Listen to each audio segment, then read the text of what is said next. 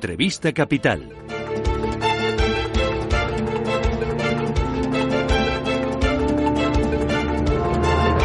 Hoy entrevista capital aquí en Radio Intereconomía, son las 8 y 14 minutos de la mañana con Don Miguel Garrido. Don Miguel, ¿qué tal? Muy buenos días.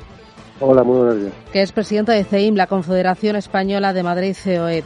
Eh, supongo que, eh, don Miguel, bastante cabreados por ese paso que ha dado el Gobierno, el Ejecutivo de Pedro Sánchez, en, eh, la derogación de la reforma del Partido Popular. Ayer, la ministra Calvo anunció que el Ejecutivo reformará los, los convenios para dar prioridad al convenio sectorial, que volverá a la ultraactividad y que limitará a los descuelgues y la subcontratación. Eh, no sé cómo, cómo lo están asimilando ustedes esto. Bueno, nosotros desde luego estamos sorprendidos y, desde luego eh, enormemente preocupados por la deriva que está llevando ahora mismo el gobierno. ¿no? Yo creo que nos encontramos en una situación dramática que yo creo que podríamos calificarla de emergencia empresarial, puesto que hay cientos de miles de empresas que están en riesgo de desaparición. Hay una estadística de que un cuarto de las empresas españolas se encuentran en quiebra técnica y si no equilibran sus balances en los próximos meses podrían estar abocadas a, concursos. Y el gobierno, cuando hemos conocido también ayer que lideramos la caída de la, de la actividad empresarial, cuando lideramos el, el desempleo a nivel europeo, cuando nuestros jóvenes son los que más dificultad tienen para acceder a los puestos de trabajo, en vez de preocuparse por resolver estos problemas y, desde luego, dotar cierta seguridad, cierta confianza a las personas que lo están pasando muy mal para, para poder sacar adelante sus empresas y con ello salvar tejido empresarial y salvar empleo, pues se dedica más bien a lo contrario, ¿no? Adentro de los juegos entre los socios de gobierno y sus aliados para para la investidura y para, y para alcanzar acuerdos como los presupuestos, pues pone encima de la mesa algo que, que ya descartado hace unos meses la propia vicepresidenta Calviño con buen criterio cuando lo acordaron con, con Bildu y con Unidas Podemos, como es la contrarreforma inmediata laboral, que desde luego es de lo, de lo poco que está sirviendo para eh, paliar un poco los efectos de esta situación. Yo creo que demuestra un enorme desconocimiento de la realidad económica en la que vivimos, y una falta de responsabilidad.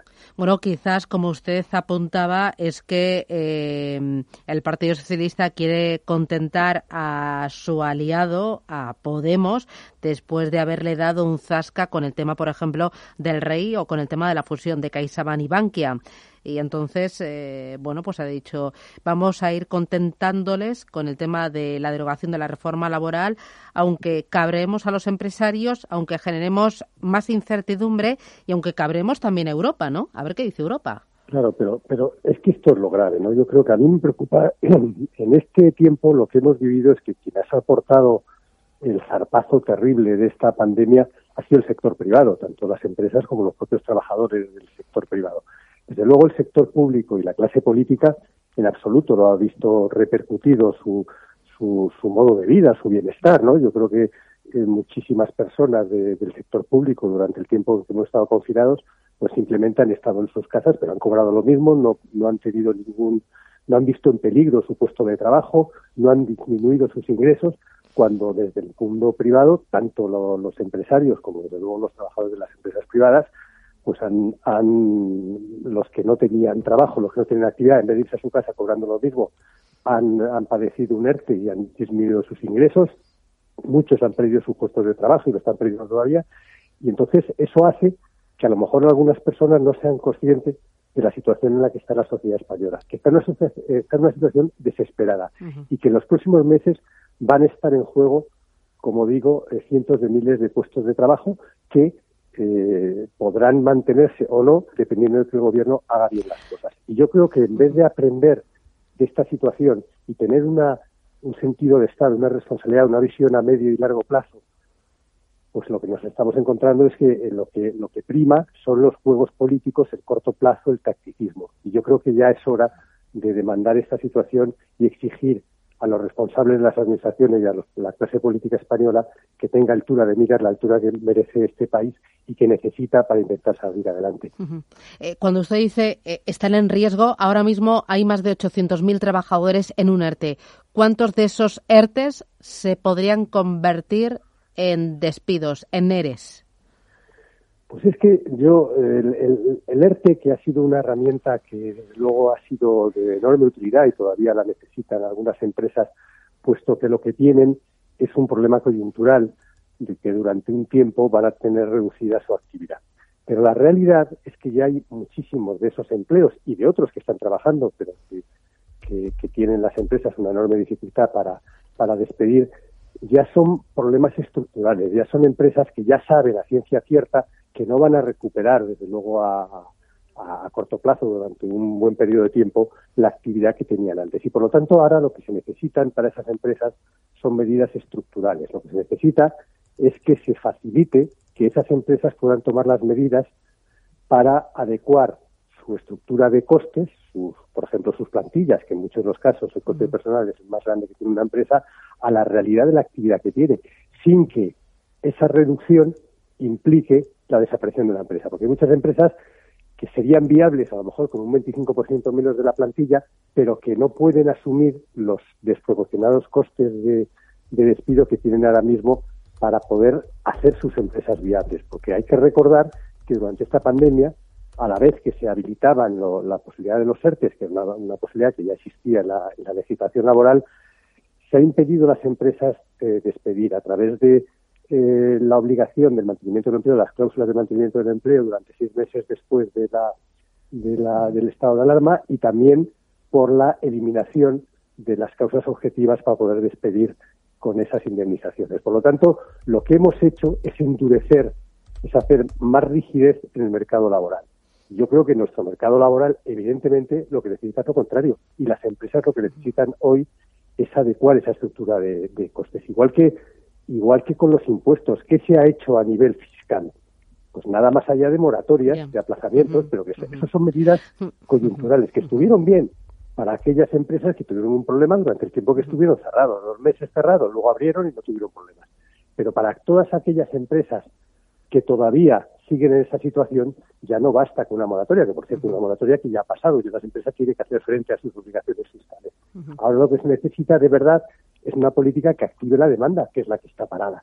Entonces, o, actuamos de manera enormemente contundente y valiente, y ya con medidas estructurales, ya no coyunturales, o no salvaremos el tejido empresarial español. Eh, bueno, pero da la sensación de que están haciendo todo lo contrario y encima ahora sin consultarles, ¿no? Porque lo de ayer ustedes eh, les pilló, mm, no les habían dicho nada, ¿no? Se enteraron igual que el resto de los mortales.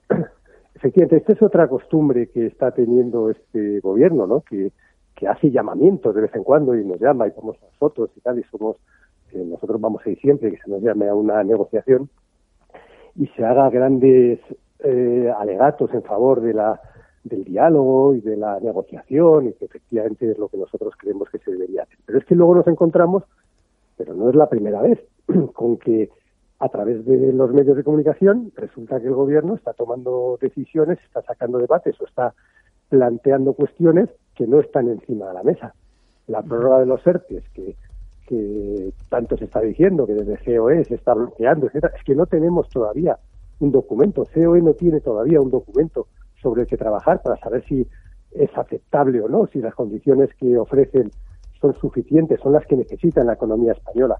Y sin embargo, nos enteramos de que están en temas que teóricamente son responsabilidad de competencia del diálogo social, diálogo social que ha funcionado muy bien durante todo este tiempo y, sin embargo están ellos llevando una agenda completamente aparte y por lo tanto están traicionando la lealtad que se necesita entre negociadores para llegar a acuerdos.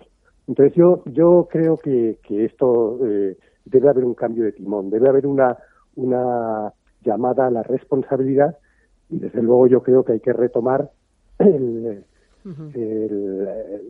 los acuerdos y desde luego las medidas que en algunos casos yo soy consciente que no son eh, fáciles y que no son populares pero son las que merecen las que hay que afrontar ante una situación como la que tenemos que como dije al principio la podríamos calificar de emergencia empresarial. Eh, una cosa más, don Miguel. Eh, hoy el economista cuenta que eh, la patronal de la hostelería va a demandar al Estado por 40.000 millones de euros. ¿Usted tiene constancia, conocimiento de que hay alguna otra patronal o alguna otra asociación que va a demandar al Estado por su ejecución y por las decisiones tomadas durante esta pandemia? No tengo constancia, aunque ya desde el primer momento eh, todos pudimos prever que muchas de estas cuestiones se iban a judicializar. Yo creo que durante muchos meses se ha legislado, se ha regulado, eh, también hay que entender, ¿no? debido a la situación de emergencia en la que se encontraba el país por los motivos sanitarios, eh, con sin tener en cuenta muchos de los derechos o muchas de las situaciones o los perjuicios que se podrían causar a, terceros, ¿no? Y en este caso al sector empresarial. Y en cualquier caso, yo creo que esto es la esto es el juego, esto es la ley y, cada uno el Estado de Derecho que permite a cada uno intentar defender sus derechos si alguien estima que han sido vulnerados y han sido perjudicados y les ha causado con ello un, un grave perjuicio. Yo no tengo constancia de que lo haya, pero bueno, con toda probabilidad hay no solo sectores, sino empresas individualmente que establecerán acciones judiciales si se han sentido perjudicadas por alguna de las regulaciones que se han puesto en marcha, muchas de ellas, desde luego, eh, de muy dudosa legalidad. Pues don Miguel Garrido, presidente de CEIN, la Confederación Española de Madrid, muchísimas gracias por atendernos y ánimo, que empieza la temporada con curvas. Gracias. Muchas gracias a ustedes. Hasta pronto.